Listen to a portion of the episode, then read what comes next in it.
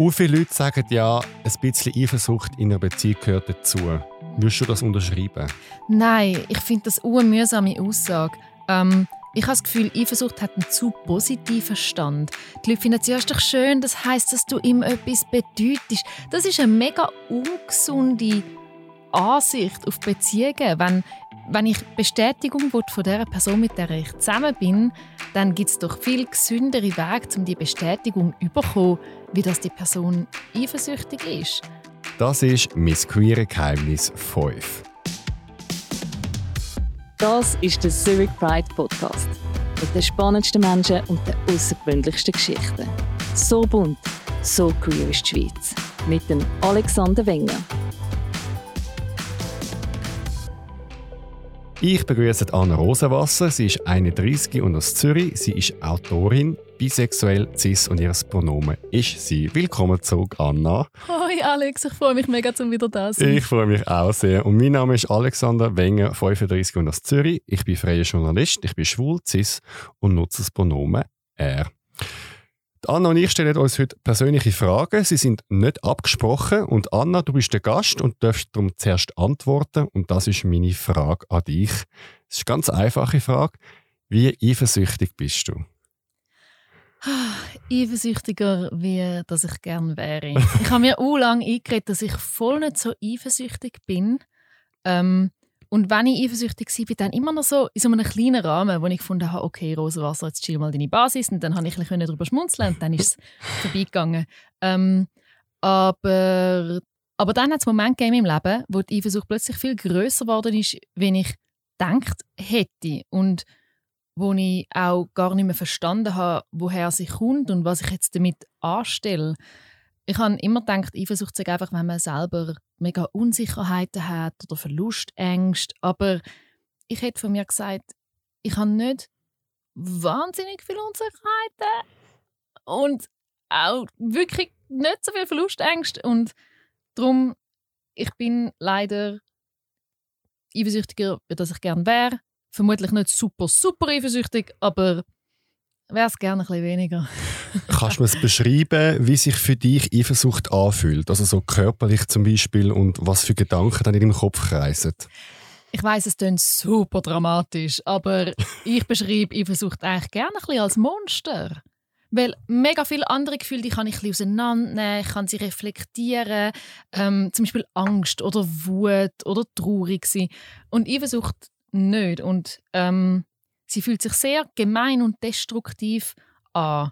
Ähm, Eifersucht fühlt sich für mich mega fest an, wie das Bedürfnis, das an jemand anderem auszulassen, was ja schon alles sagt darüber, wie toxisch das, das Gefühl ist. Ja, ist es in dem Fall Wut? Ja, eher. Aber ich glaube, ich mache es auch zu Wut, damit ich nicht traurig sein muss. Weil traurig sein ist verletzlich und Wut kannst an jemand anderem auslassen und man fühlt sich ein bisschen mächtiger, was natürlich absoluter Blödsinn ist. So. Also bei mir äußert sich Eifersucht häufiger in Wut, leider, ja. Und ich bin sonst voll kein wütiger Mensch. Kannst du es an einem Organ oder Körperteil festmachen? Weil zum Beispiel, ich kann es nur von mir sagen, Wut spüre ich ganz fest also im oberen Brustbereich und in der Hand, so in der Füßen. Wow, ich glaube auch, weil während ich, also während ich das erzählte, habe ich gerade so, ich bin gerade so meine Hände am bewegen aber ich lege sie so eher auf den Bauch, während ich das erzähle. Ich glaube, ich habe Wut und Eifersucht so in den Händen und im Bauch. Was ähm, sind Situationen, wo du eifersüchtig wirst? Es gibt ja verschiedene Formen von Eifersucht. Das kann zum Beispiel sein bei einer Freundschaft, wenn irgendwie eine gute Freundin mehr Zeit mit jemandem anderem verbringt. Oder es kann sein in der romantischen Beziehung. Kannst du es ein bisschen eingrenzen?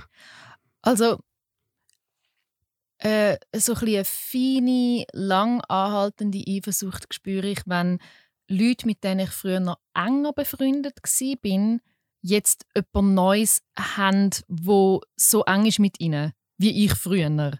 Auch wenn ich völlig einverstanden bin damit, dass die Person und ich nicht mehr super, super, super eng sind, habe ich immer so eine leichte Eifersucht. Und es fühlt sich an wie, der Mensch hat etwas Neues, weißt Aber es ist nur fein und ich, es hat keinen negativen Einfluss auf meine Freundschaften. So. Und manchmal sage ich dann so, weißt ich bin ein bisschen eifersüchtig und dann löst sich das. Es ist wie ein, ein Teil von der Lösung ist bei mir amigs zum das Gefühl benennen. Du sagst das auch? Manchmal ja, in Freundschaften, wenn es harmlose Eifersucht ist, ja. Ähm, aber wenn es schlimmere Eifersucht ist, dann habe ich das eher in Liebesbeziehungen, nein, eigentlich nur in Liebesbeziehungen, ähm, wenn sie, wenn es offene Formen sind halt. Ähm, und dann bin ich so eifersüchtig, dass ich es gar nicht mehr sagen, sondern mir einreden, dass ich das Recht habe, zu mich so zu fühlen. Also ich habe das Recht, mich wie auch immer zu fühlen, aber dann sage ich es nicht mehr. Bist denn du eifersüchtig, wenn zum Beispiel, ähm, wenn du in einer Beziehung bist und du siehst, dass dein Partner, Partnerin mit jemand anderem redet, zum Beispiel an einer Party? Nein, nein, nein. Meine Eifersucht bezieht sich eigentlich nicht auf das, wo könnte sein, sondern auf das, wo passiert. So. Also wenn ähm, der Mensch, mit dem ich zusammen bin, mit jemand anderem etwas hat, dann kann es sein, dass einfach so nach ein paar Monaten meine Eifersucht plötzlich so einsetzt. Und vorher bin ich so, yay, yay, yay, Polyparty. Und dann so nach ein paar Monaten so, zack. Und das ist voll nicht gesund. Also ich weiß noch nicht, ich weiß noch nicht, wie ich handeln. Heißt das jetzt, du bist in einer polyamorösen Beziehung? Kann man das sagen? tue mich eigentlich nicht gerne äußern darüber, was so der aktuelle Stand ist von meiner Beziehungsform. Aber was ich jetzt gerade erwähnt habe, das ist schon auch Teil von meiner Vergangenheit gewesen, ja. Okay, das heißt, du hast einmal schon so Konstrukt gehabt. Das heißt, es ist erlaubt gewesen, mit anderen Menschen ähm, eine Form von Beziehung einzugehen. Gibt es für dich noch einen Unterschied zwischen einer ähm, sexuellen und, also, Untreue ist jetzt falsch Wort, aber ich hoffe, du verstehst im Kontext, ist eine romantische und eine sexuelle Untreue oder Eifersucht? Gut, Untreue ist ja nochmal etwas anderes, wäre ja ein Regel Regelbruch. Aber ich habe mir schon öppe die Frage gestellt, ob ich eher eifersüchtig wird aufgrund von der sexuellen oder der romantischen Ebene. Aber ich kann es gar nicht so genau unterscheiden, weil ich glaube, was mich eifersüchtig macht, ist die Vorstellung von Intimität. Und romantische Nähe wie auch sexuelle Nähe können beide super intim sein. Könntest du es von dir sagen? Wirst du eher auf der romantischen Ebene oder auf der sexuellen Ebene eifersüchtig? Ich habe dir die Frage gestellt, weil ich das Gefühl von Eifersucht nicht kenne. Nein, stop it, sicher nicht! What? Ich weiß, das tönt jetzt mega so kokettieren und ich will nachher gerne mit dir noch ein Fäschchen aufmachen, warum die Eifersucht so ein schlechtes Image hat und nicht mhm. das Gefühl ist, wo wir darüber reden und benennen. Aber zu dem vielleicht nachher. Hey, ich, ich kenne das wie nicht und ich weiß nicht, ob das vielleicht so aus einer Naivität kommt, dass ich mir gar nicht überlegt, dass mein Partner vielleicht jetzt mit jemandem anderem etwas hat. Also ich will es nicht mal sehen, wenn zum Beispiel ein, ein mega attraktiver Typ, eine Art mein Freund anmache, ich will es wie nicht dann sehen. Also ich bin am ein bisschen blind. Also ich bin ein bisschen schwer von Begriff. Ich sehe so Sachen nicht. Ähm, erstens das. Und zweitens ähm, kann ich Amex, und das weiß ich auch noch nicht ganz, woher das kommt, wie so nicht gefühlskalt, aber einfach so ein bisschen emotionslos, dass mir das wie nicht ausmacht. Und ich weiß wie nicht, ob ich es gut, einen guten Umgang mit Eifersucht, im Sinne, so, im Sinne von, ich mache es perfekt, weil ich bin nicht eifersüchtig, mhm. oder ob bei mir wie etwas fehlt. Also wie weißt, es gibt ja wie auch Leute, die, ich das jetzt ein bisschen dramatisieren, aber es gibt Leute, die zum Beispiel auch keine Angst empfinden haben, weil es einfach ein, mhm. ein, ein Defekt ist im Körper oder Leute, die fast keine Schmerzen spüren äh, an der Hand etc. Mhm. Es gibt ja Leute, die doch so, kannst so nadeln durch die Haut, oder? Ah, ja. Aber es geht mir ein bisschen um den Effekt, oder? im Sinne von, ob ich wie taub bin auf dem Gefühl. Und darum ähm, ist das etwas, wo ich mir einfach so Gedanken mache darüber. Aber es muss ja nicht unbedingt etwas Negatives oder etwas Positives sein, dass du keine Eifersucht empfindest. Vielleicht bist du einfach in anderen Kontexten verletzlich. Also ich glaube, das Ziel ist auch gar nicht, zum keine Eifersucht mehr zu spüren, sondern zum können auf eine gesunde und faire Art mit der eigenen Eifersucht umgehen. So. Aber also, ich stelle es mir auch schön vor, zum keine Eifersucht zu verspüren. Wie gesagt, ich habe lange mich damit brüstet, dass ich auch so bin, was einfach nicht gestimmt hat. Wie viele Leute sagen ja, ein bisschen Eifersucht in einer Beziehung gehört dazu. Mm. Würdest du das unterschreiben? Nein, ich finde das eine mühsame Aussage. Ähm, ich habe das Gefühl, Eifersucht hat einen zu positiven Stand. Die Leute finden, ja, ist doch schön, das heißt, dass du ihm etwas bedeutest. Das ist eine mega ungesunde Ansicht auf Beziehungen. Wenn, wenn ich Bestätigung von der Person, mit der ich zusammen bin, dann gibt es doch viel gesündere Wege, um die Bestätigung zu bekommen, wie das die Person eifersüchtig ist. Wenn jemand eifersüchtig ist, zum Beispiel in einer Liebesbeziehung, dann ist doch eigentlich die Idee, dass die Menschen, die involviert sind, können darüber reden und respektvoll damit umgehen. Nicht, dass man das als Bestätigung nimmt. Eifersucht ist genau für etwas eine Bestätigung, und zwar dafür, dass jemand Eifersucht kann empfinden kann. Was, was denkst du, ist der Sinn von der Eifersucht? Ja, das frage ich mich auch ein bisschen. Was denkst du, ist der Sinn von der Eifersucht? Weil ich habe ihn noch nicht gefunden. Du hast vorher gesagt, es hätte ähm, sorry, bei dir nichts mit Verlust, Angst zu tun. Aber ich persönlich glaube schon. Ich glaube, Eifersucht ist wie eine Art ein Spiegel, dass jemand anders könnte besser sein als ich. Weil ich mich auf irgendwo minderwertig fühle oder nicht geliebt oder nicht geliebt oder genug schön oder genug stark oder genug schlau etc. Dass wir, wenn eine andere Person ins Spiel kommt, in einem Zweiergespann, dass du plötzlich anfängst, wie dich messen in einem Wettbewerb und du tust dich unterbewusst unterordnen und dann kommst du Verlustangst über, dass du deinen Partner an die super tolle Person, die so schlau und so schön und so erfolgreich ist, verliert. Ich es jetzt sehr vereinfacht, aber ich glaube, es geht in die Richtung. Das heißt, die Eifersucht ist eine Verlustangst, ähm, wenn man vielleicht den Partner braucht, um sich ein bisschen komplett zu fühlen. Wenn man selber wie so jemanden sucht, um zusammen ein großes Ganze zu bilden, weil man sich selber nicht genug gut ist. Hm. Ja, die, der Erklärungsansatz der für mich auf der theoretischen Ebene schon sinnvoll bei mir selber eben denke ich mir, hä, Rosenwasser, so unsicher bist du doch gar nicht. So viel Verlustängst hast du doch gar nicht. Ich muss noch ein bisschen herausfinden. Falls jemand, der zulässt, mir ein gutes Buch hat zum Thema Eifersucht, ähm, sehr gern, sehr gern schicken. Und nein, ich meine nicht das Buch The Ethical Slut. Das habe ich jetzt wirklich schon mehrmals gelesen. Was ist das für ein Buch? Das ist so eine, eine alte gesessene Poly-Bibel. Ich mag sie mittlerweile nicht mehr so wie früher. Aber das ist etwas, was ich einen Haufen gelesen habe. Und andere Leute auch, die so in offenen und polyamoren Beziehungsformen sind. Ich würde gerne mal auf die Frage zurückkommen, warum hat die Eifersucht so ein schlechtes Image? Wieso geben wir nicht gern zu, dass wir das Gefühl haben? Wieso gibt es den Raum wie nicht in unserer Gesellschaft? Ich glaube, uns wird beigebracht, zum Eifersucht als etwas Ungültiges anzuschauen manchmal, wenn ich eifersüchtig bin, dann bin ich hässig auf mich, dass ich so etwas Doofes empfinde. Ich nehme das Gefühl wie nicht ernst. Und eigentlich sollte mir jedes Gefühl, das wir empfinden, einfach können ihre Existenz anerkennen und, und, und ernst nehmen und nicht abtun als «Oh Mann, du bist so blöd, dass du jetzt das wieder empfindest». Ich glaube, darum hat Eifersucht so einen schlechten Stand. Also was heißt schlechter Stand? Eben, man sagt ja gern, Eifersucht ist ein gutes Zeichen in einer Beziehung. Aber ich glaube, wir wissen einfach mega wenig über das Gefühl. Was mich mega bei der, bei der Eifersucht wirklich nervt, ist Folgendes.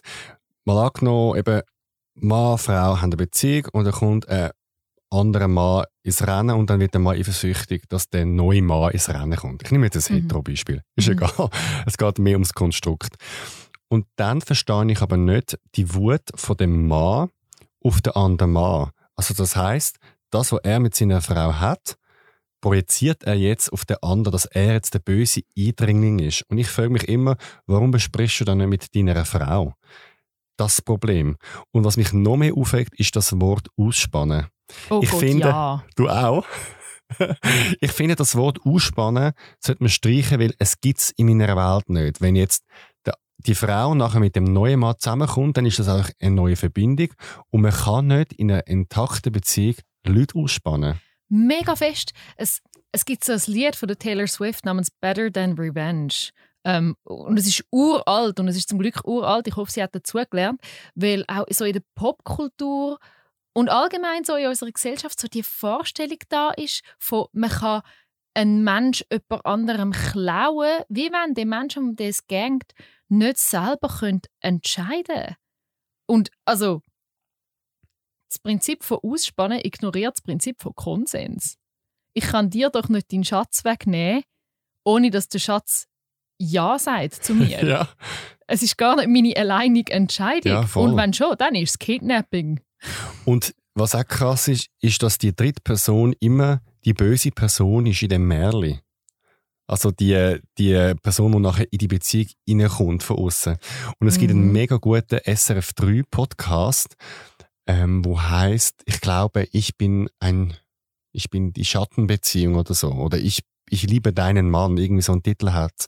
Und dort geht es um den Blickwinkel von Affären aus der Si- Sicht von der dritten Person, wo ja Mhm. auch Gefühl hat und sich verliebt hat und sich eine Beziehung wünscht, aber von der Gesellschaft immer als böse Eindringling angeschaut und dass bei den Leuten bei der Eifersucht immer alles projiziert aufs Böse von außen, anstatt wie so nach innen schauen, das irritiert mich mega.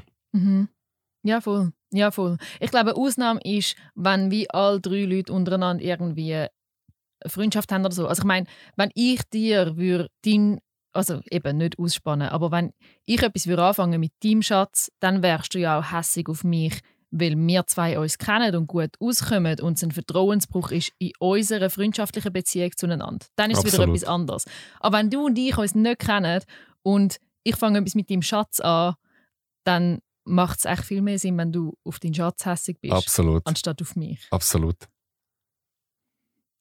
Die Frage ist dann aber auch, ist es vertretbar, zum als dritte Person mit jemandem etwas anfangen, im Wissen, dass die Person gerade ein Seich macht in ihrer Beziehung? Das ist eine gute Frage und ich bin auch schon an diesem Punkt gewesen. Also ich Mhm. habe auch schon mit Männern etwas gehabt, wo in Beziehungen sind. Ich hatte es schon gehabt, wo sie mir gesagt haben, haben eine offene Beziehung und sagen alles okay und ich habe es dann im Nachhinein gemerkt, es ist doch nicht ganz so offen. Das Mhm. heißt, dort würde ich mich als unschuldig mal äh, Ja. äh, urteilen. Aber ich möchte ehrlich sein, ich habe es auch schon mit Leuten, die in einer geschlossenen Beziehung sind. Also nicht Affären, ich glaube, es ist äh, ein One-Night-Stand, kommt jetzt gerade zu dem Sinn, den ich mal hatte. Ich finde es eben noch schwer zu sagen, die ultra kalte Antwort wäre, ist ja nicht mein Problem, ist sein Problem. Mhm. Die bisschen empathische, menschliche Antwort ist, kann passieren, aber ist wahrscheinlich nicht gut, aber ohne zu urteilen. So eine Mischform. Weil Mhm. finde ich tief im Herzen jemand sympathisch, wo sein Partner so betrügt? Nicht, oder? Ja, voll. Ja, voll. Das ist das eine. Ich glaube, eine egoistische Antwort wäre auch, du riskierst dann eigentlich immer, dass das Drama zurück in dein Gesicht fliegt, wie ein beschissener Boomerang. Das kommt doch noch dazu. Ja. Also vielleicht haben die nachher Beef und wickeln dich trainieren.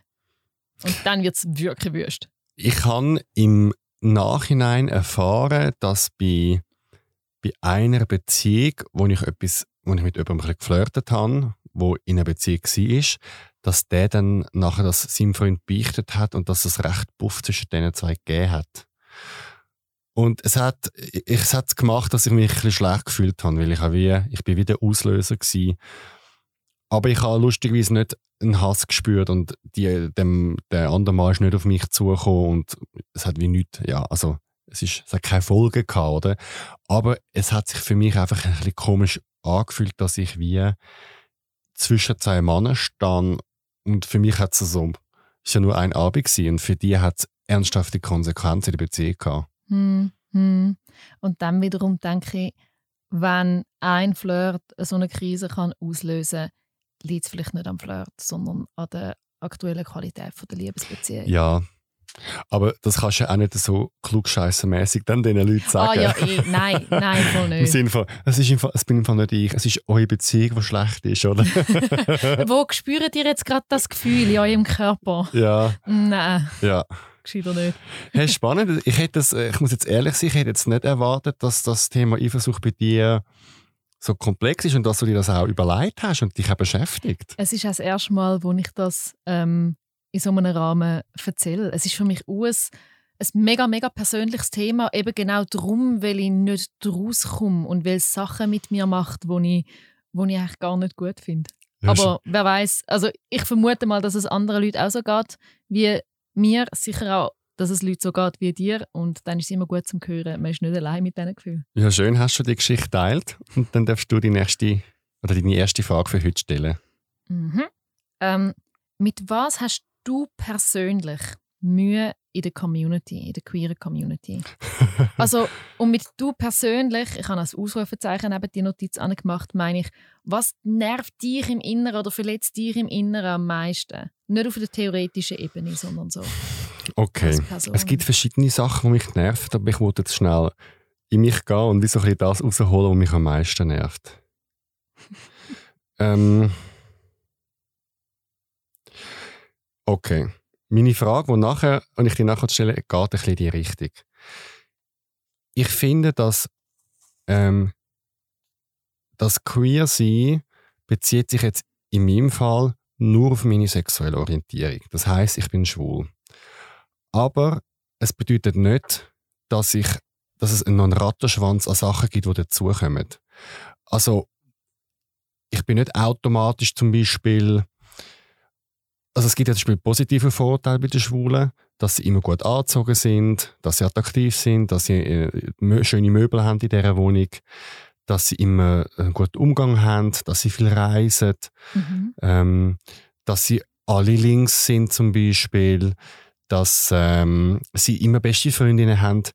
Mich nervt so ein bisschen, dass weil du das bist, bist du automatisch auch das, das, das, das, das. Das meinst du mit Rattenschwanz? Ja, voll ich finde, wie so ein bisschen schwul sein ist kein Gütesiegel. Weil ich finde zum Beispiel, wenn man es umkehrt bei den Lesben, merke ich wie, dass das negativer behaftet ist mit dem Schwulsein. Also ich höre auch viele Frauen, die sagen, ah, ich hätte unbedingt einen schwulen Kollegen, dann können wir dann zusammen über Männer reden, dann können wir zusammen shoppen und so. Und umgekehrt höre ich das nie über Stell die Lesben. Stell dir vor, ein hetero Mann sagt, ich hätte so gerne mal ja. eine lesbische beste Freundin, dann könnten wir zusammen über Frauen reden und die Hummus machen und ich weiß nicht, was machen die Lesben so in ihrem Leben? Traktor fahren. Traktor, Traktor fahren. ja, und einfach mal so ein Holzfällerhemd posten. Ja. Jetzt, wenn ich mir aber nochmal deine Frage überlege, vielleicht habe ich jetzt die Frage fest auf Gesellschaft beantworten, weil das jetzt ein bisschen der Blickwinkel von außen nach innen. Aber hat dann deine Frage mehr darauf abzielt, was mich innerhalb von der Community von der, über andere Queers nervt? Eigentlich schon, aber dann habe ich eher ein bisschen Angst bekommen vor der Antwort. Der Podcast soll ja eigentlich nicht sein, dass wir über die Community ablästern. Warum nicht? Weil es in der Pride darum geht, sich gegenseitig zu bestärken. Das ist spannend. Ähm, weil ich habe das Gefühl, dass wir das trotzdem könnten machen und wir einfach müssen lernen, aushalten, dass unsere Community halt vielfältig ist. Okay, also im Sinn von, für dich. also ich finde, wieso wir müssen aushalten, dass es zum Beispiel ähm, im politischen Spektrum verschiedenste Schwule, Lesben, Bi, Trans gibt. Wir müssen aushalten, dass die einen extrem Klischee sind und die anderen überhaupt nicht Klischee. Die einen viel an Partys und aktivistisch sind, andere gar nicht.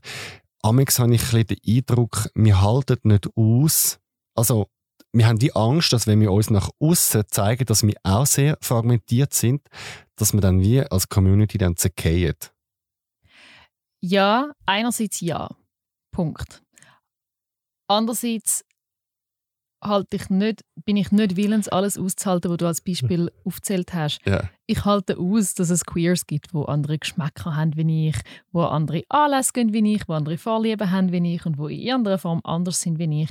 Da dazu würde ich das Beispiel von der politischen Gesinnung nicht zählen. Ich möchte nicht aushalten, dass jemand an einer politischen Gesinnung angehört, wo uns unsere Menschenrechte abspricht. Zum Beispiel.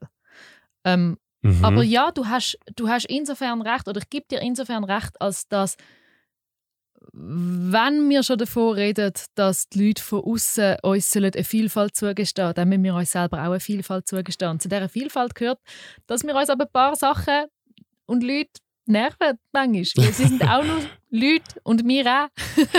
Aber dann gehen wir doch mal zu meiner Frage, oder? Mhm. Weil vielleicht, ähm, genau, ich hatte den Wunsch gehabt, ich habe mal gefunden, heute wollte ich einmal etwas Politisches mit dir besprechen. Mhm. Du hast zwar schon mal gesagt, ähm, das heißt nicht mein politisches Geheimnis, aber vielleicht heißt es mein queeres politisches Geheimnis. Und man muss dazu auch sagen, der Alex und ich sind damit schon recht unterschiedlich oder haben schon etwa die unterschiedliche Meinungen, was Politik angeht. Absolut. Darum also, habe ich gefunden, ja voll, heute also, machen wir ein bisschen mein politisches Geheimnis. Ich bin gespannt. Also mein Thema, das ich reinbringen ist das Thema Intersektionalität.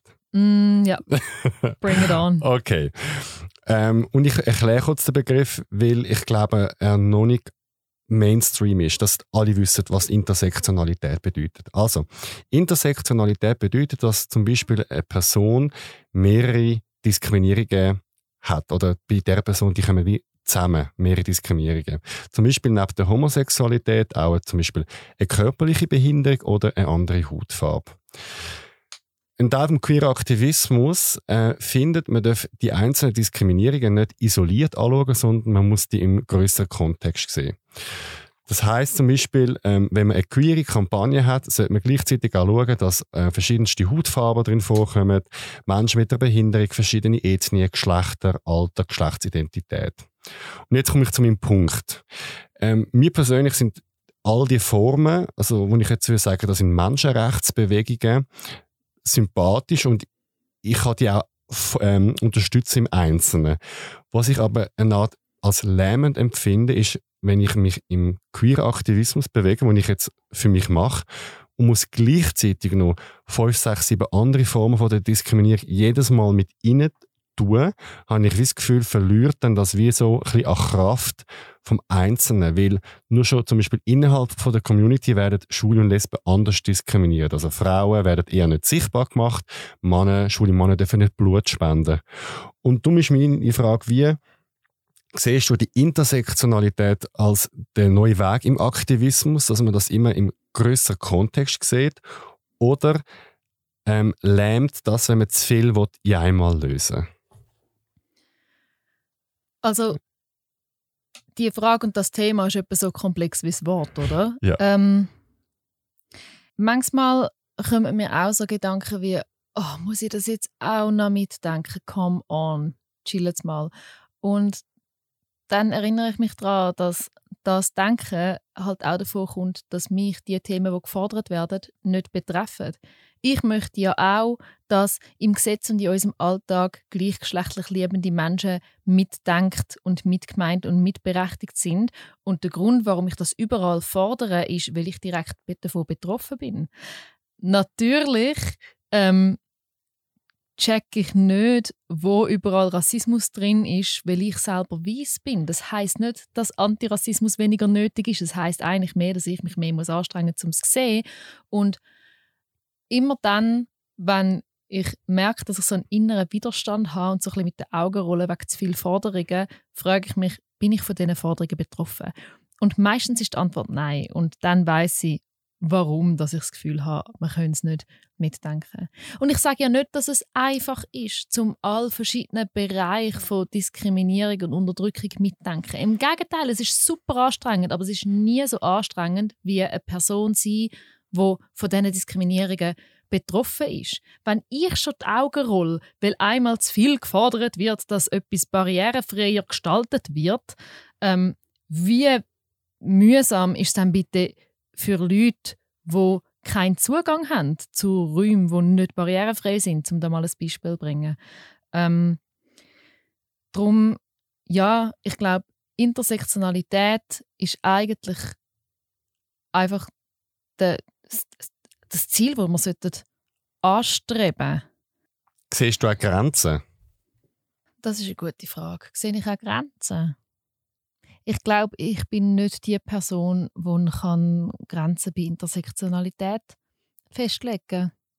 Ich glaube, Intersektionalität setzt bei den einen Leuten Grenzen, weil sie schlicht und einfach nicht mehr die Energie haben, um die ganze Zeit super lieb und geduldig bitte Betty machen. Und Darum sehe ich meine Aufgabe als Person, die wenig von Mehrfachdiskriminierung betroffen ist, drin, ähm, zum meine Grenzen ausloten, indem ich eben extra Geduld, e-, extra Geduld aufwende, ähm, um das zu fordern. Hey, sorry, ich habe das Gefühl, ich bin super abstrakt gerade. Aber ich glaube, Intersektionalität ja. ist ja auch ein mega abstraktes Es ist abstrakt. Thema. Aber vielleicht machen wir es sich konkret, weil ich habe ein Beispiel, das mich sehr selber beschäftigt hat. Mhm. Und vielleicht können wir anhand von dem Beispiel nachher das Thema größer machen. Ähm, Pride hat vor etwa eineinhalb Jahren eine Kampagne gemacht, ähm, Bekenne Farbe gegen Hass. Es war das Motto 2020. Jetzt, ich habe das Casting gemacht. Das heißt, ich habe geschaut, welche Leute können wir eine Art in einer Kampagne brauchen, um das Problem ähm, Hate Crime zu visualisieren. Also unser Ziel war, echte Menschen zu zeigen, die mit ihrer Geschichte anstehen. Das ist erstmals schon mal eine Hürde. Leute finden, die anstehen, mir hat man etwas Böses angetan, Gewalt. Und es hat ganz schlimme Fälle auch darunter gehabt. Voll, ich erinnere mich. Das Genau. waren die Plakate, die so ähm, farbig mit farbiger Beleuchtung Genau, waren, es sind vier Motive Mhm. und es sind fünf Personen gewesen. Ähm, es ist ein Bärli, wo an der Pride angegriffen worden ist, ein Mhm. schwules Bärli.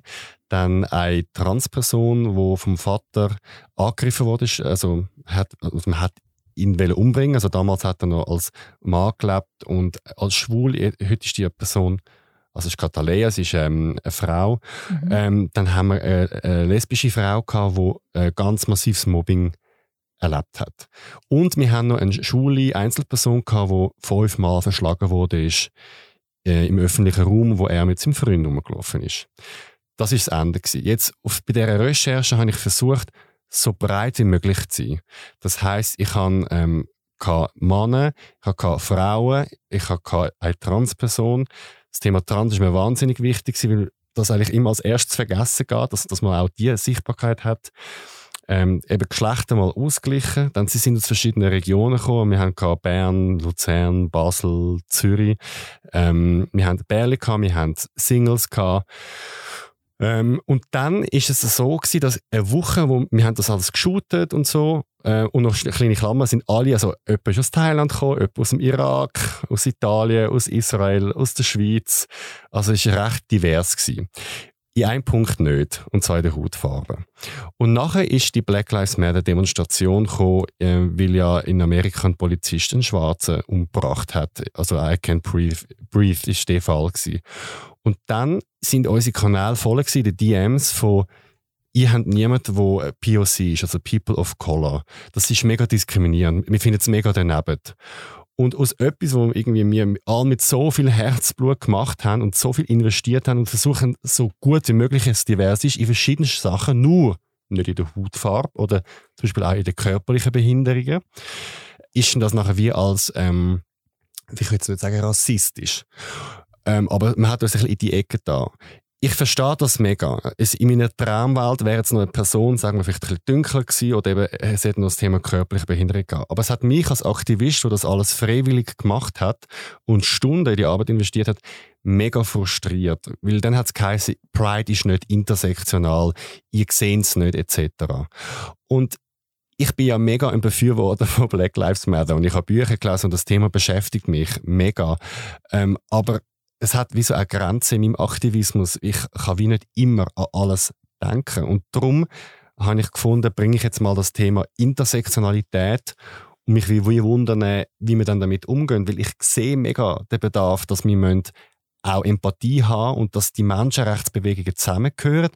Aber auch ich habe zeitliche und äh, geistige äh, auch nicht endlose Ressourcen. Das habe ich ein bisschen lang geredet, aber es ist mir so ein bisschen auf dem Herzen gelegen. Und darum habe ich Mhm. mich gefunden, ich bringe es mal mit rein, um das Thema auch mal zu beleuchten. Mhm. Ja, ich glaube, du hast dir jetzt auch nie Zeit genommen, um das zu erzählen, weil du willst sichtbar machen wie viel Arbeit das bei euch dahinter war und auch wie viel Arbeit zum zum anerkennen und sich überlegen und so inklusiv und vielseitig wie möglich machen und dass es dich verletzt hat in diesen Bemühen, dass man das quasi nicht sieht und nicht, und nicht anerkennt, oder? Und das, ja, das verstehe ich. Und gleichzeitig Du darfst auch kritisch sein, also ich bin ja, da ja, total eh. offen. Ähm, ich wollte auch tatsächlich etwas kritisch sagen. Ich glaube, wir müssen manchmal, ich finde leider kein anderes Wort wie Demut. Demut ist sehr viel zu christlich für meinen Geschmack. Aber ich glaube, wir müssen Teil von unserer Kraft unbedingt aufwenden, um einen Schritt hinter sich machen und anerkennen, ich mache es im Fall noch nicht perfekt. Ich habe zwar mein Bestes gegeben, aber mein Bestes hat noch, hat noch Flecken gehabt, wo wir nicht alles gesehen haben. Können wir nicht einfach beides machen? Können wir nicht einfach anerkennen, ich habe mir super viel Mühe gegeben und gleichzeitig anerkennen, in meiner super viel Mühe hat es Sachen gehabt, wo ich noch nicht mitgedacht habe oder wo ich mitgedacht habe und nicht geklappt haben. Das Mhm. gibt es ja auch mega viel. Ähm, weil eigentlich finde ich es ein mega gutes Zeichen, dass Leute an so eine große Organisation wie Pride antreten und ihre die Kritik äußern. Und ich weiß, erstens ist die Kritik nicht immer in einem Ton geäußert, wo einem wohl ist damit und wenn alles auf das Mal kommt, ähm, und auch keine Anerkennung dabei ist, dann schießt einem das Huren an. Ich kenne das als jemand, der als Einzelperson auf Insta viele Sachen macht und dann kommen plötzlich so bägige Nachrichten, mach jetzt mal etwas zu. Hm? Ähm, und dann bin ich zuerst so im Verteidigungsmodus. Dann finde ich so, fickt euch alle, haben die mir mal Danke gesagt. ähm, aber dann versuche ich das Gefühl aushalten, ohne dem nachgeben und mir dann selber die Frage stellen, ob echt etwas dran ist an der Kritik, wie dass die Leute dazu kommen, mir das zu schreiben. Weil ich glaube, es gibt einen Unterschied, ob man Gemeinheiten überkommt oder ob man Kritik überkommt aufgrund von Sachen, die man vergessen hat, die vielleicht auch mit den eigenen Privilegien zusammenhängen. So. Ich glaube, BLM hat so vielen Leuten erste Ideen gegeben, wie dass sie sich wehren können gegen rassistische Ungerechtigkeit. Und dann haben sie als erstes, dann haben wir als erstes Schritte ergriffen, die gerade naheliegend waren. Und wenn in dem Moment unser Blick geschärft war darauf, dass es mega wenig Menschen of Color hat in Kampagnen ähm, und in der queeren Community, wo wir sind, dann richten wir uns an das und dann richten wir uns an die, die uns als erstes in den Sinn kommen. Und dann ist es eigentlich etwas Schönes, dass Pride einem da relativ schnell in den Sinn kommt, weil die Plakate sind mega präsent waren. Und das ist super. Und ich muss sagen, lieber sind ein paar, schreiben ein paar Leute hässige Nachrichten, wie dass sie nicht sich Mühe würden geben, um sich, um sich wehren. Ja, ich unterschreibe alles, was du sagst. Alles. Wir kommen zum Teil auch Nachrichten, wie zum Beispiel, wir müssen jetzt umsteigen bei den Röhrli auf kein Plastik mehr. Und das ist jetzt nur eines von vielen Anforderungen an Pride zum Beispiel. Voll, ich bin mir sicher, dass Pride sehr viel Anforderungen Genau. Und ich persönlich, ich bin ein super Öko. Also ich habe meine Öko-Tabletten, äh, also Spülmittel die und Öko-Waschmittel und ich verstehe das mega. Ich, ich, es ist ja wie so ein, ein philosophischer Gedanke, oder? Vielleicht hätte ich in dieser Kampagne äh, eine POC-Person drin gehabt, aber vielleicht wäre mir dann die Trans-Person, hätte ich es nicht geschafft, jemanden zu finden. Dann bin ich transphob, einfach einfach gesagt. Es ist wie so, irgendetwas schaffst du immer dann nicht. Voll. Aber weißt jetzt hast du wirklich. Uh, ich glaube, du hast länger über deine eigene Verteidigung geredet, wie über die Frage, wie können wir es noch besser machen. Das stimmt auch wieder. Und ich gehe ja auch da rein, dass ich wie. Ich, red dann mega, ich bin dann mega lange mich am Verteidigen und merke gar nicht, dass ich dann wieder mich und meine Gefühle ins Zentrum stelle, anstatt die tatsächlichen Forderungen. Das stimmt. Also, und ich möchte damit überhaupt nicht unsicher, also ich möchte damit überhaupt nicht dir die Gefühle absprechen. Es schießt amigs an, um so Kritik zu bekommen. Vor allem, wenn man merkt, dass teilweise etwas dran ist, oder?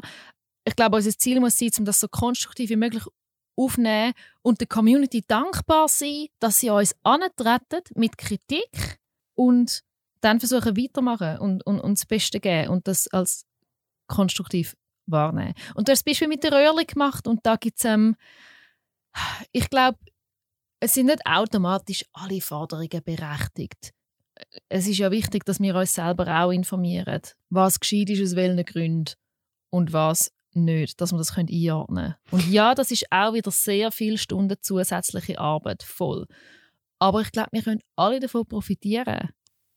Wie würdest du sagen, werden für dich puncto Intersektionalität ein guter Umgang? Wir sollten alle mit der Vorstellung das Leben laufen, dass wir mega viel noch nicht wissen mega, mega viel und dass es immer etwas dazu zu lernen gibt. Jedes Mal, wenn ich mir überlege, ein antirassistisches Buch zu lesen, gibt es ein Stimmchen in mir, das sagt, aber du weißt doch schon genug. Und dann lese ich das Buch und denke, oh shit, ich weiß bei weitem noch nicht genug. Ähm, und das müssen überhaupt nicht Bücher sein. Das können ja auch Filme auf YouTube oder Podcast-Folgen oder Gesprächsgruppen sein. Ähm, ich glaube einfach, viele von uns checken nicht, wie wenig das wir wissen, vor allem über die Diskriminierungsformen, die uns selber nicht betreffen. Und was für mich mega wichtig ist zum Lernen, ist immer dann, wenn ich eine Abwehrhaltung empfinde, kann es sein, dass es etwas mit mir zu tun hat und nicht damit, wie abwägig das die Forderung ist. Also du meinst, bei einer schrägen Forderung macht es dir nicht aus und bei einer berechtigten Forderung Würdest du am liebsten böse zurückschreiben? Ja, voll. Aber bei mir ist das mega fest so. Wenn mir jemand irgendetwas Absurdes schreibt, dann kann ich das komplett von mir wissen und sofort einordnen als, als total absurd. Ähm, Aber wenn mir jemand eine Kritik schreibt, wo ich ahne, dass da etwas könnte dran sein könnte, dann wird ich hässig. How dare they? Ich mache doch so viel, ich soll auch nur einmal Danke sagen. Ja, und ich glaube, Ja. die Fähigkeit da ist, um das Gefühl ein paar Stunden aushalten und abkühlen lassen, weil es ist einfach so überschäumende Hafermilch in einer Mhm. Pfanne. Und dann abkühlen lassen, schauen, wie viel ist noch vorig, wenn der Schaum drinnen ist ähm, und man fertig geschäumt hat. Ähm, und dann nochmal schauen, was ist dran? Was ist an der Kritik dran? Wieso habe ich so eine krasse Abwehrhaltung?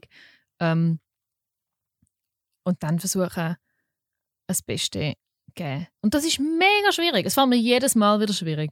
Ähm, schwer. Glaubst du, die, all die Menschenrechtsbewegungen sind das alle eine Grossfamilie?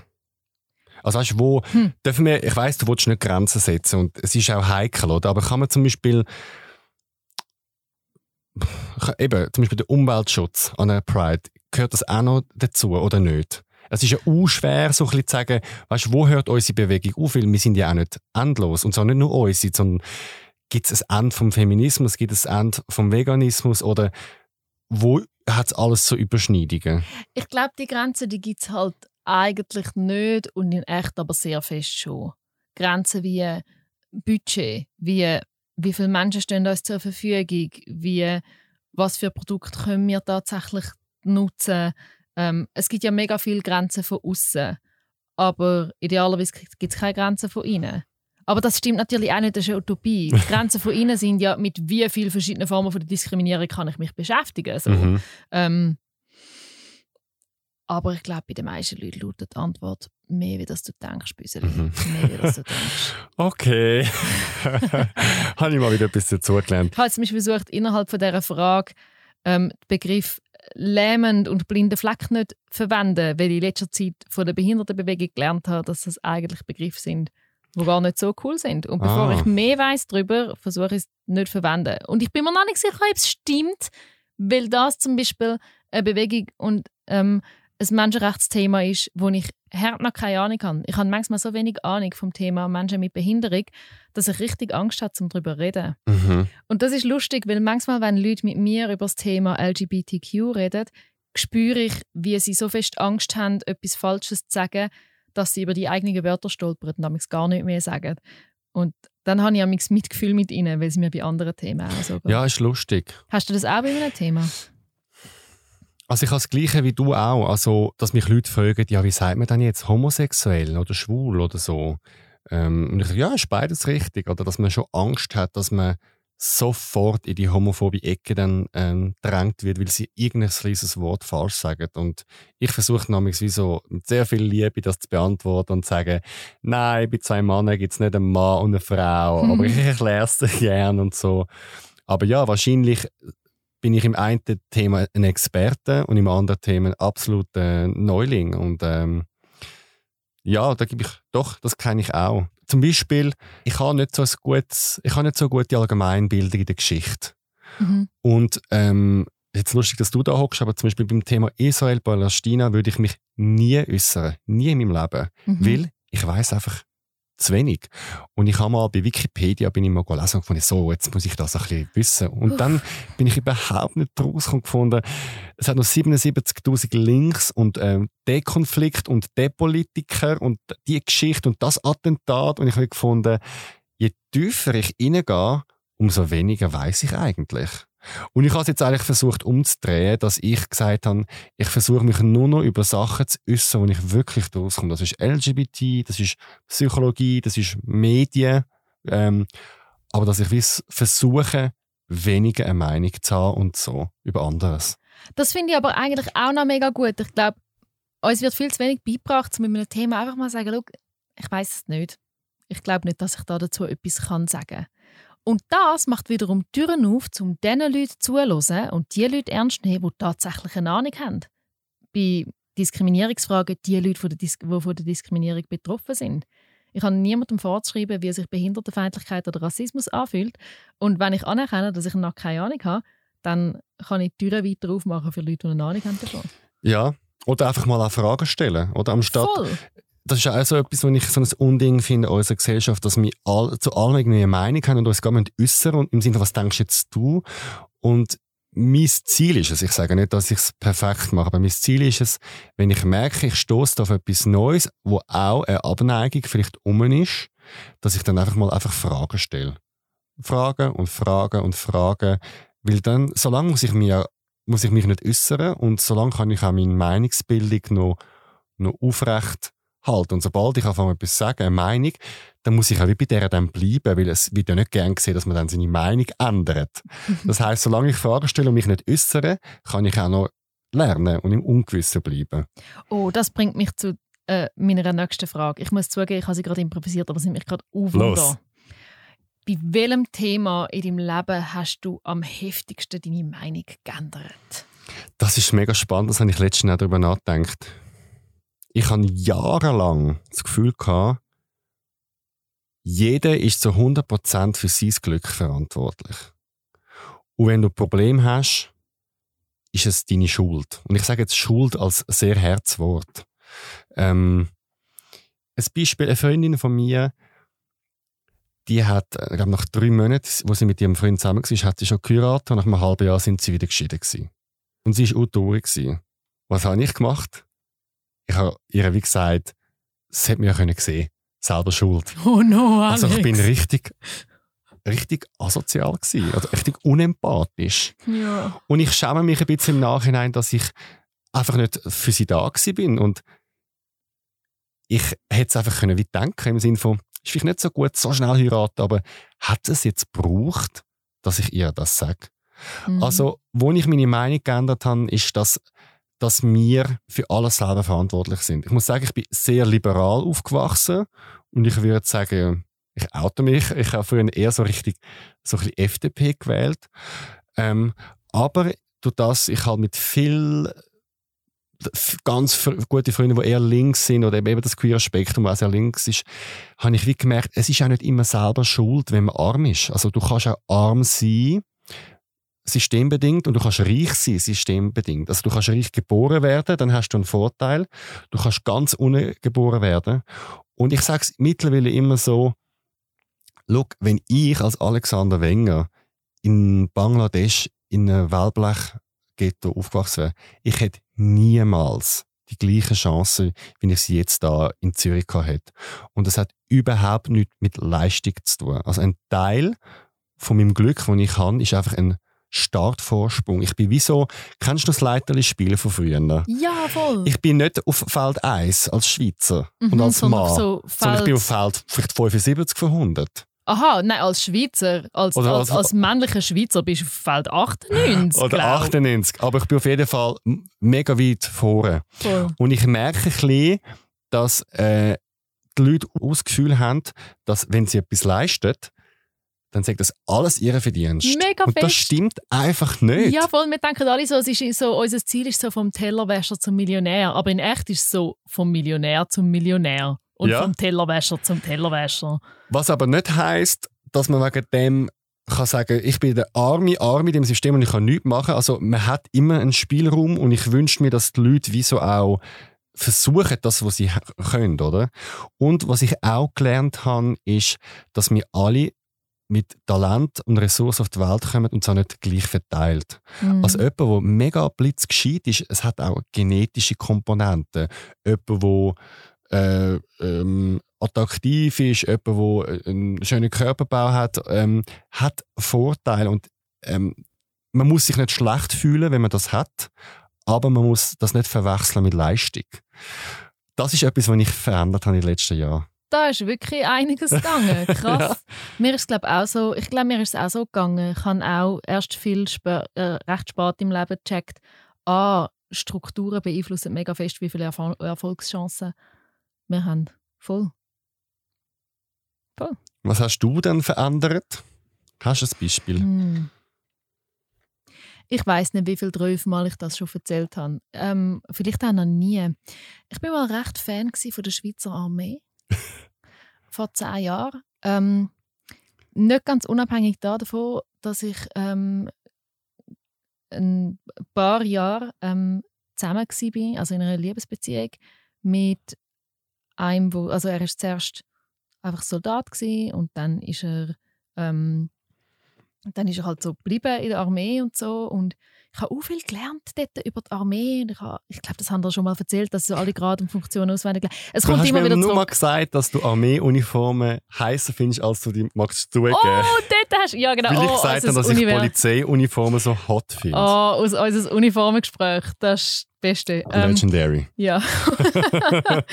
ähm, ja, nein, nein, aber dass ich die Armee lässig gefunden habe, hat weniger mit den hotten Uniformen zu tun gehabt, sondern damit, dass ich verliebt war in einen Soldat und durch das mega viel über die Armee gelernt habe, mega einen Einblick hatte in die Welt und das für eine mega gute Idee gehalten habe. Ich habe dort sogar, ich habe dort für das Studium ähm, müssen ein Praktikum machen in der Organisationskommunikation und ich bin kurz davor gewesen, um mich bei der Armee bewerben als Mediensprecherin.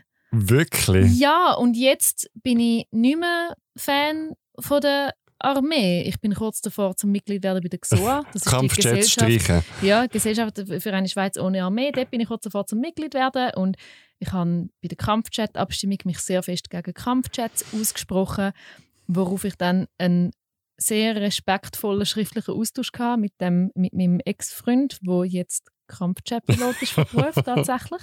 Das war ein guter Austausch, gewesen, ähm, der mir auch gezeigt hat, dass, also,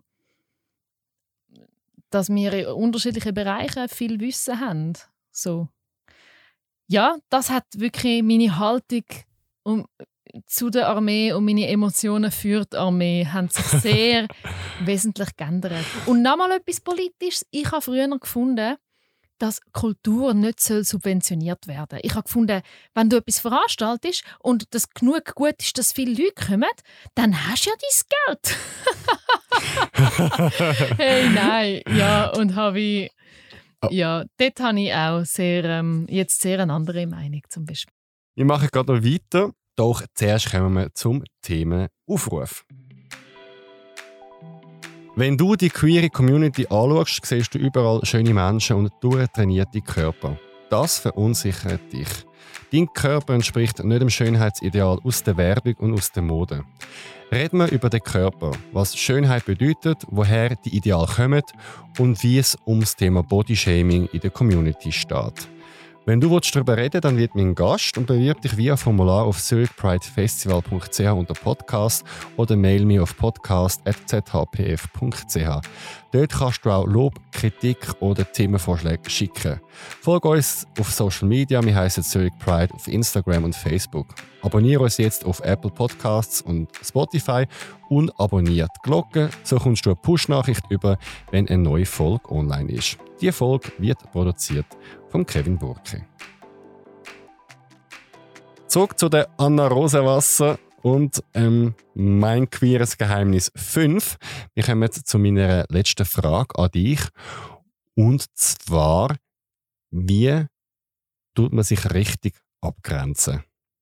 Weil ich habe das Gefühl, du machst das sehr gut. Du hast mir mal in einem privaten Gespräch gesagt, dass du einem, jetzt nehme ich etwas vorweg, aber dass du, äh, wenn die Leute zu viel wollen auf Instagram, dass du sagst, hey, es tut mir leid, für das habe ich jetzt keine Kapazität. Und das hat mich, der Satz hat mich mega beeindruckt und darum wollte ich wissen, was sind deine Tipps zum Thema Abgrenzen und wie machst du das? Danke. Mein magischer Satz ist tatsächlich, ich habe keine Pa- Kapazität. Ähm, das sage ich auch immer so, wenn es mir schwerfällt, Nein zu Nein zu sagen, weil es ist trotzdem deutlich, es ist trotzdem ein Nein. Ähm, aber es gibt ja verschiedene Arten von Abgrenzen, nicht nur zum Nein sagen. Ich glaube, im Zentrum von der Fähigkeit abgrenzen steht, dass man das eigene Wohlbefinden einem wichtig ist wenn wir uns nicht genug abgrenzen von Sachen, ähm, wo uns nicht gut tun, dann geht es uns mit der Zeit schlechter. Und wenn es uns schlechter geht, dann werden wir auch nicht mehr Kraft haben, um für andere Leute da zu sein. Und dann werden wir gezwungen, um keine Kapazität zu haben. Für mich ist es immer wichtig, um mich daran zu erinnern, mein Wohlbefinden ist wichtig, meine psychische Gesundheit ist wichtig, dass ich mir etwas Gutes kann tun ist wichtig. Genauso wie dass man im Flug zuerst sich selber, wie heißt die Notfallmaske? Sauerstoffmaske. Genauso wie dass man sich zuerst im Flug selber die Sauerstoffmaske anlegt, bevor man sie anderen anlegt, weil man sonst irgendwann keinen Sauerstoff mehr hat und dann auch niemand mehr kann retten kann. Genauso muss ich schauen, dass es mir genug gut geht. Und wenn ich von dem ausgehe, dann fällt es mir leichter zum Grenzen setzen. Gestern hat mir eine alte Kollegin geschrieben, hey, könntest du mir kurz die und die Person vermitteln und der kurz schreiben, könntest du mir kurz einen Gefallen machen? Und ich so, ja eh, weil es ist meine Kollegin und gleichzeitig habe ich dann so die kommenden 10 Minuten gemerkt, so, fuck, ich habe jetzt so viel zu tun. Es geht nicht. Es ist mega stressig, um nochmal etwas zu haben. Und dann hat er geschrieben, sorry, ich habe gerade gemerkt, ich habe eigentlich gar keine Zeit. Ähm, und das ist für mich eine Form von Grenzen setzen. Merken, ich muss mir Sorge haben, sonst kann ich am Schluss niemand anderem mehr Sorge haben. Aber es gibt ja auch emotionale Art von Grenzen setzen. Wie geht man um damit, wenn man mit Leuten zu tun hat und mit Nachrichten, die einem nicht gut tun? Und dort muss ich schon auf mehr verschiedene Sachen und Tricks zurückgreifen. Ich komme hier und da sehr unfaire Nachrichten über auf Instagram. Ähm, also unfaire Nachrichten ist ein Euphemismus, es sind Hassnachrichten. Und ich habe mittlerweile verschiedene Tricks, die ich anwende, um mit dem klarzukommen. Das erste ist, ich bin sehr großzügig mit Blockieren und Löschen. Wenn mir jemand nicht gut tut, und ich meine nicht einfach, jemand kritisiert mich zu Recht, sondern wenn mir jemand nicht gut tut, dann vertraue ich meiner Intuition. Wenn meine Intuition sagt, der Mensch, der tut dir nicht gut, dann muss ich dem nachgehen. Ich hole mir aber auch Hilfe von außen. Ich finde, wenn die eigenen Grenzen verletzt werden, sollte man nicht mit dem allein bleiben. Im Fall von Hassnachrichten mache ich einen Screenshot und sende es an Netzcourage. Das ist so eine Organisation ähm, gegen Hass im Netz, damit es einfach noch jemand anders sieht und ich nicht so allein bin damit. Und wenn die Nachricht nicht hyper, hyper, hyper schlimm ist, dann zeige ich sie gerne auch ein paar Freundinnen von mir, damit die entweder etwas Lustiges können darüber sagen können, so wow, so ein Löli, der hat auch etwas Grusiges zum Morgen gehabt, sonst wäre er nicht so hässlich, ähm, so dass wir zusammen darüber lachen können. Oder aber, dass sie Mitgefühl zeigen und sagen, hey Anna, es tut mir mega leid, dass du so eine Nacht bekommen hast, das ist wirklich schlimm. Und beides tut gut. Darüber lachen tut gut, anerkennen, dass es schlimm ist, tut gut. Ähm, und ja, für mich hat Grenzen setzen auch viel damit zu tun, sich Hilfe zu holen, sich Unterstützung zu holen und nicht allein zu bleiben mit Grenzverletzungen. Und dann auch mal finden, fuck this shit und uns einfach sein lassen. Also, das ist für mich auch mega wichtig. Ich mich frage, wem schulde ich eigentlich wie viel? Ich schulde meiner Kollegin nicht, ihr den Gefallen zu machen. Ich schulde ihr genau genommen, weil wir Freundinnen sind, schulde ich ihre Ehrlichkeit. Und Ehrlichkeit ist Grenzen setzen. Auch in einer Freundschaft kann ich Grenzen setzen. Warum fällt das vielen Leuten schwer und ich nehme mich da auch mit ihnen Nein zu sagen? Weil eben, ich habe keine Kapazität, ist einfach eine andere verpackte Form von Nein. Richtig. Wo aber total gut tönt und ich finde mhm. den Trick super. Ich wende den auch schon an. Das freut mich sehr. aber es ist trotzdem ein Nein. Voll. Ich glaube, wir verbinden amix Nein sagen mit Schwäche, oder? Wenn du jetzt das nicht annimmst, dann bist du irgendwie schwach. Und uns wird immer beigebracht, dass das Ziel ist, zum möglichst produktiv zu sein. Bullshit. Also das Ziel ist, zum existieren. Und bestenfalls sogar gern existieren. Und so gern existiere ich nicht, wenn ich mal wieder viel zu viele Aufgaben aufgeladen habe, damit mir keine davon mehr Spaß macht, oder? Ähm, ich glaube, uns fällt es schwer, Nein zu sagen, weil wir wollen produktiv sein, weil wir nicht wollen, anderen Absagen erteilen und weil wir auch Angst haben und Schuldgefühl haben, dass wir jemandem gerade Nein gesagt haben. Vielleicht finde ich diese Person unsympathischer, wenn ich ihr jetzt absage. Vielleicht findet mich jemand doof, wenn ich Nein danke sage zu dem. Vielleicht wirklich dann langweilig oder arrogant, wenn ich jetzt Nein sage. Und Grenzen ziehen ist eigentlich scheißegal, ob ich arrogant oder langweilig wirke. das Beste, was man machen kann, ist sich selber zur Priorität machen in dem Moment. Bei mir ist zum Beispiel noch etwas anderes ähm, dabei. Ich habe Angst, dass mir dann die Liebe vielleicht entzogen wird mit einem Nein. Das mhm. ist ja auch noch ein Grund, warum wir zu viel Ja sagen, weil wir nicht möchten die Verbindung gefährden. Ja, voll. Mega fest. Mega fest, da stimme ich dir voll zu.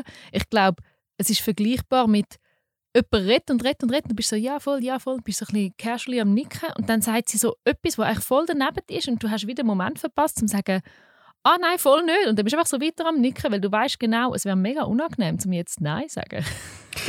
was ich noch mache und mich wundern, was du davon haltest, ich, ich tue, also ich kann jetzt besser Nein sagen als früher, aber ich tue es immer mega begründen.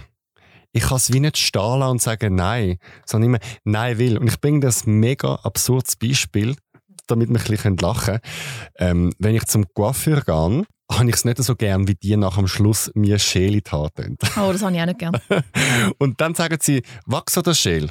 Und dann sage ich, nein, ich gehe nachher noch Sport machen oder ich gehe nachher noch duschen. Was nicht stimmt. Ich will einfach nicht, dass sie mir das in die Haare machen. Ja, voll. Und ich denke mir, wieso kann ich einfach nicht Nein sagen, sondern wieso erzähle ich denen noch eine riesige Story, warum es jetzt nicht geht? Ist doch dem egal. Und mir ist aber aufgefallen, dass ich meine Nein oft begründe im Sinn von, ich würde ja gern und normalerweise würde ich das sofort machen, was du willst, aber gerade jetzt geht es nicht. Was nicht stimmt, weil ich es eben auch morgen nicht machen und übermorgen auch nicht oder ich will es nicht für dich machen, weil ich dich nicht als ähm, Geh- und Nähe ausgleichen fühle. Mhm. Also immer noch ähm, hinten noch alles begründen, weil das Nein nicht für sich alleine verstehen. Mega fest. Ich finde, da ist ein guter Merksatz. Nein ist ein ganzer Satz. Und weil ich nicht will, ist eine ausreichende Begründung. ähm, was nicht heißt, dass es einfacher ist. Ich glaube, ein der besten Tricks beim Grenzen setzen ist Übung bekommen im Grenzen setzen. Ich glaube, Nein, Danke sagen oder in unserem Fall, ich habe keine Kapazität zu sagen, ist auch eine Sache der Übung ich habe mir das mega vorgenommen zum letzten Neujahr, zum ähm, Nein, danke sagen und ich habe keine Kapazität sagen. Ähm, und es ist mir die ersten paar Mal so schwer gefallen und mit jedem Mal, wo ich es gemacht habe, ist es leichter geworden. Uns wird ja das auch nicht so recht beigebracht. Ich meine, nur schon die, die eigenen Grenzen beachten, zum Beispiel bei sexuelle Berührungen, das wird, uns, ähm, das wird uns nicht recht beigebracht. Und je häufiger dass man es macht, desto leichter fällt es einem. Auch die Wörter zu finden oder eben auszuhalten, die paar Sekunden, nachdem man Nein gesagt hat. Und ich glaube, es ist ein Aushalten mhm. und ich glaube, es wird auch ein Aushalten bleiben. Aber es ist es wert, weil es ist das Richtige. Von 0% bis 100% und 100% wäre super und perfekt. Wie, wie gut kannst du heute Nein sagen? Oh, ja, ich glaube so 64, 65 Prozent. So. Ich habe auch tief angefangen. ist noch lustig, von außen würde ich jetzt sagen, wow, die Anna, die kann so sagen, was sie will und sie kann auch Nein sagen. Das ist jetzt meine Wahrnehmung von dir. Aber ich kenne dich jetzt halt auch noch nicht ja. so lange. Meine Lernkurve ist steil und ich bin da natürlich ein bisschen streng mit mir selber.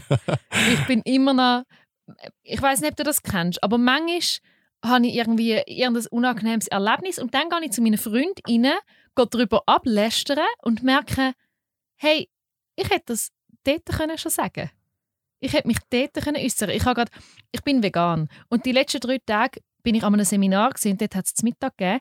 Und ich habe mich angemeldet als vegan. Es ist, ich habe das so angemeldet im Formular. Und es hat einfach jedes Mal bestenfalls vegetarisch gegeben. Also ich habe einfach immer vegetarisch gegessen. Einmal hat es im Salat Speckbürfel drin gehabt. Und ich immer so, danke vielmals, merci, danke. Könnte ich echt vielleicht ohne Speck haben? Oh mein Gott, danke vielmals, ich bringe jetzt gerade meine eigene Hafermilch mit für den Kaffee.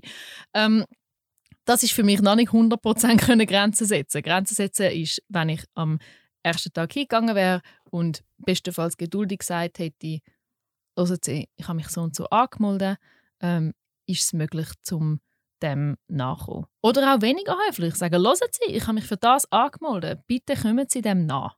Mhm. Zum Beispiel. Und drei Tage Käsesauce sich fressen, ist jetzt noch nicht meine Idealvorstellung mhm. von Grenzen setzen, wenn man vegan ist. Wenn man gerne Käsesauce hat, dann schon. Aber du hast vorher etwas Gutes gesagt, oder? Ähm, können Nein sagen, das eine, aber so die zwei, drei Sekunden, nachher abwarten, wo die andere Person reagiert. Das ist ja Horror. ja, es ist ja eigentlich auch eine Form von Verlustangst. Wir wären eigentlich fast wieder beim Thema von der Eifersucht. weil es auch wieder, es hat auch wieder damit zu tun, dass man Angst hat, dass einem jemand davonläuft. Ja. Ich weiß nicht, wo ein Seminarrestaurant soll hinlaufen, wenn ich sage, bitte machen wir etwas Veganes. Aber ähm, ja, ich glaube, es hat vielleicht sogar mit der Angst zu tun, dass er Ja. weniger gern hat. Ja, schön, spannend. Voll. Dann darfst du die letzte Frage stellen für heute. Was ist dein Wunsch an die Pride? Und damit meine ich, was fehlt dir noch an der Pride? Sagen wir an der Pride Zürich. Hm, das ist eine Frage, die ich mich immer wieder stelle. Mhm. Und ich erlebe Pride auch recht in einem Wandel. Und ich glaube, jetzt ist so wie äh, wieder Zeit für so einen Wandel. Ich glaube, ich rede jetzt nur für mich, das ist jetzt ganz wichtig. Ich rede jetzt nicht als Sprecher von der ganzen Bewegung Pride. Ich sage, ich als Alex. Ich fände es schön, wenn Zurich Pride mehr wäre als einfach eine Demo und ein Festival. Ich finde, Pride hat mittlerweile so eine Kraft, dass sie das ganze Jahr könnte da sein für die Community. Und dass man mehr Zurich Pride machen. Und Pride bedeutet nicht nur eben tanzen, zwei Tage. Das gehört auch dazu. Das ist auch wichtig. Ja. Aber ich sage immer meinen KollegInnen so, ich träume ein bisschen von einem queeren äh, Christmas, also so ein Glühweinstand, März so. Oder warum nicht Workshops machen? Work at Pride, Trans at Pride. Also wieso nicht zum Beispiel Untergruppen machen, äh, wo verschiedene Interessen sich bündeln? Ich habe noch gar noch nicht eine ähm, Vision, wie sie aussieht, aber ich habe das Gefühl, ich würde gerne mehr an ihr rütteln und es wäre für mich alles möglich. Wieso nicht einen Kaffee führen? Wieso nicht, ähm, weiß auch nicht, eine Infoveranstaltung machen mit Leuten aus dem HR, um mehr auf die Bedürfnisse von, äh, äh, von der Community einzugehen, im Sinne von ähm, eben zum Beispiel Transrecht stärken, ein Coming Out in einer Bude zu begleiten, oder? Das ist das, was ich auch schön fände, dass man macht jetzt seit 28 Jahren die Demo und man macht sie super, sie wächst jedes Jahr. Man macht jetzt auch das Festival. Alle sind dort und am Tanzen und es ist alles wunderbar. Ich, ich will an dem nichts ändern. Ähm, ich würde gerne wie daraus ein bisschen mehr ein Gefühl machen von ich habe so das Gefühl, es, nachdem, nachdem die Leute weg sind vom Festival von der Demo, verflüchtigt sich alles wieder. Und wir sagen an der Pride so viele Leute, oh Mann, ich bräuchte das häufiger im Jahr. Und ich bin Ja. immer so, ja, voll. Ich habe das Gefühl so, okay, mein queerer Akku ist dann irgendwann Mitte August wieder Ja. drin, wenn Pride im Juni war. Weil ich sehe zum Beispiel Pride, ähm, und ich weiß, da viele haben eine andere Meinung über Pride, und du hast ja auch deine kritische Blickwinkel auf Pride. Ich sehe Pride nicht als der politische Akteur, der alle Gesetze verändert, der alle Abstimmungen gönnt, etc. Im Sinne von ganz ähm, auf dem politischen Gesetzesebene. Ich sehe Pride als etwas anderes. Für mich ist es ein, ein Klassentreffen von uns allen, einmal im Jahr, von der ganzen Schweiz, von den Queers. Ich sehe uns im Vernetzen von unterschiedlichen Menschen. Es gibt auch viele Pärchen, die nachher Pride uns schreiben. Wir haben das kennengelernt an der Pride. Ja.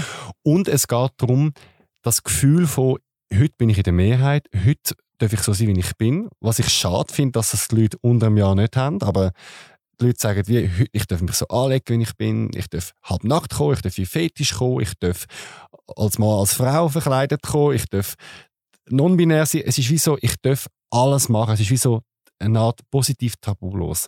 Und das ist das, was ich würde gerne wollen stärken. Und momentan sind wir halt sehr von der Geschichte her ähm, nach der Pride ist vor der Pride, nach der Pride ist vor der Pride. Es ist wie so Mm. ein Zyklus und ich würde es gerne mehr als ein Lebensgefühl und Bewegung haben. Wenn Leute jetzt zuhören und finden, oh Gott, ja, eine von diesen Ideen klingt fantastisch, ich würde da gerne mitmachen, wo würden sie sich können melden Also man kann sich ganz normal über äh, E-Mail melden, also info.zhpf.ch.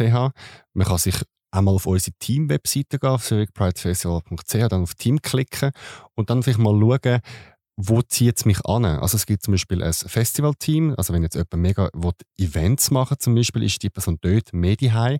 Wir haben ein Politikressort, also wenn jemand will, mehr politisch sein in unserem Rahmen, den wir haben.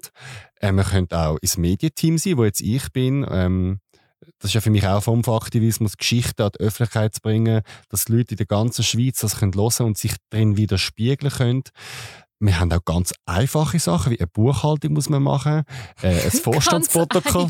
Ja, es ist jetzt nicht, es, das vergisst man oft, es braucht ja nicht nur so die lauten Stimmen und die Gesichter, wie ich jetzt eins bin, sondern es hat auch viele Leute hinten dran, die niemals auf Mega Insta viel. angeschrieben werden. Aber Ja. sie, sind, sie machen eine Buchhaltung zum ja, Beispiel. Leute stellen sich unter Aktivismus immer die Leute vor, die mega laut an einer Demo sind oder die mit einem Bild abgebildet sind in einer Zeitung ähm, oder wo irgendwie mega präsent sind in Videos oder so. Dabei gibt es auch viele Formen von Aktivismus, Ja. die auch sehr geeignet sind für introvertierte Leute. Absolut. Und also, Leute, die nicht wahnsinnig gern viele Leute um sich herum haben und nicht gerne im Mittelpunkt stehen. ja, also wir haben auch Leute, die weißt, Bewilligung bei der Stadt einreichen oder Volunteers organisiert. Und der letzte Punkt, was ich von der Pride mir wünsche, ist, ähm, uns wird immer ein bisschen vorgeworfen, wir sagen zu viel schwul und lesbisch. Und ich muss sagen, es stimmt. also es ist wirklich historisch halt so, dass es wie, es hat ja zum Teil auch früher noch geheißen Gay Pride oder die Ja, schwule voll. Parade. Ja, Und das ist halt unsere, unsere Vergangenheit, wo halt ein Teil ist. Aber ein kleines Beispiel, es hat ja früher Gay Sports gegeben, das heißt, es hat Rainbow Sports. Also man hat wie das Aufda von nur Schwule machen Sport zusammen zu alle aus der Queer Community machen Sport zusammen. voll. Und das finde ich mega gut. Also ich wünschte mir, es gäbe mehr Intermenschen bei uns, mehr Transmenschen. Zum Beispiel das Thema asexuell, aromantisch ist komplett äh, äh, grüne Wiese, ist niemand bei uns aus dem Spektrum. Ich fände es mega toll, würden die Leute sich melden und mitmachen. Es ist halt wie so, es ist etwas, etwas ganz Menschliches. Oder? Wenn ich in der Pride bin, dann hole ich meine Kollegen rein. Und die sind halt meistens ähnlich so wie ich. Ja. Und darum passiert es, dass halt die Bewegungen ähnlich bleiben. Oder? Wenn ich, sagen wir mal, ich bin links, dann nehme ich einfach eher linke Kollegen mit. Oder ich bin, los die und die Musik und habe den Stil, dann nehme ich eher Leute rein. Das ist ein bisschen ein Bias, den wir alle haben. Mhm. Und ähm, ich finde schon, dass Pride auch muss diverser werden. Ich finde, wir sind mittlerweile mega offen. Aber es, fäng, es fehlt so ein bisschen die Person, die als erstes kommt und sagt, hey, ich bin äh, asexuell, ich will Pride verändern, da bin ich. Mhm. Es ist wie so, es, wir müssen offener werden, also wir müssen Platz machen, aber es braucht auch Leute, die sagen, ich, da bin ich. Vielleicht auch im Duo. Ich kann mir vorstellen, dass es mega schwierig ist, zum als alleinige Person ein einziges Anliegen vertreten innerhalb von einem etablierten Verein. Was würdest du von so einer Pride halten? Mehr. ja, eh, nein, voll, nein, voll. Und es ist eine Herausforderung. Also, ich, mm, das ist jetzt gar nicht unbedingt der Punkt, wo wir so unterschiedlicher Meinung sind. Ich glaube im Fall auch nicht, dass Pride zuvorderst vorne muss sein bei politischen Anliegen rund ums Jahr, weil das Schöne an der Pride und gleichzeitig das, was mir am Mühe bereitet, ist, wie Mainstream das sie ist. Und das bedeutet, sie erreicht mega viele Leute. So viele Leute, die noch nie, die nicht Mitglied sind bei Pink Cross oder TGNS. Ähm, und so viele Leute, die vielleicht sich bisher noch nicht so beschäftigt haben mit der Gesetzesebene von LGBTQ-Diskriminierung. So viele Leute haben die Pride als der Anlass, wo queer sie im Zentrum steht. Und das ist so viel wert.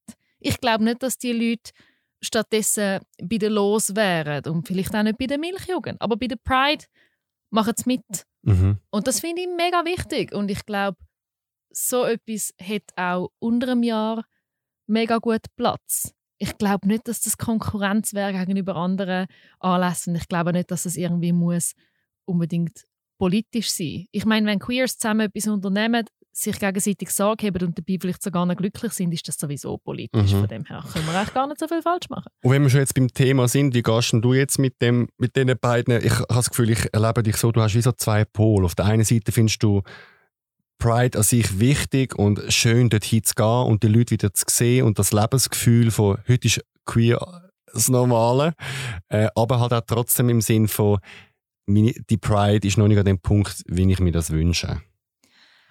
das ist für mich etwas, was mich schon seit Jahren begleitet. Es ist für mich ein, ein Spagat. Ich versuche es so zu machen. Ich versuche mit meinen Mitmenschen, die sich über Pride aufregen, diskutieren und nachempfinden. Nicht, dass mir es immer schwerfallen Manchmal kann ich die Wut ähm, nachempfinden. Ähm, ich versuche es verstehen und ich versuche mich auseinandersetzen mit der Pride, ähm, zum zu schauen, wie, woher kommt woher kommt dass es so im Moment ist und nicht anders. Und mm, ich versuche, glaube ich, ein bisschen vermitteln. Also ich meine, ich hocke da im Pride-Podcast und rede mit dir nicht nur über das, was wir gemeinsam haben, sondern auch über das, was wir unterschiedlich denken. Und ich hoffe, dass ich eine Person dazwischen kann sein und ein bisschen vermitteln. Das ist sicher auch widersprüchlich. Ich fühle mich recht widersprüchlich, auch in der ganzen Arbeit, die ich mache. Mein Herz schlägt viel mehr links wie dort, wo ich im Moment meine Arbeit mache. und das hat damals Widersprüche. Mhm. Und ich denke viel über die Widersprüche nach, aber ich versuche dabei auch lieb sein zu mir und nicht die ganze Zeit mit mir schimpfen. und so lässt sich eigentlich recht gut leben. Sehr schön. Finde ich ein schönes Schlusswort. ja, wahrscheinlich schon. Ja. Nicht so viel mit sich schimpfen. Danke dir, Anna, für Merci deine Zeit dir, und deine Alex. Gedanken. Danke viel, viel mal. In der nächsten Folge vom Zurich Pride Podcast. Wie war dein Outing? Die Frage stellen wir auf. Die meisten von uns haben das schon gemacht oder sind kurz davor. Heute reden wir rund ums Thema Outing und erzählen unsere persönlichen Geschichten. Aber ich finde, wir Gays, wieso sollen wir uns überhaupt outen? Ich finde das so scheiße. Sorry. Heteros müssen sich ja auch nicht outen. Wir haben nicht die gleichen Rechte. Wir werden nicht gleich behandelt. Es gibt immer noch Leute, die mega darunter leiden, wenn sie sich outen Und genau wegen dem finde ich es wichtig, dass wir uns immer noch outen.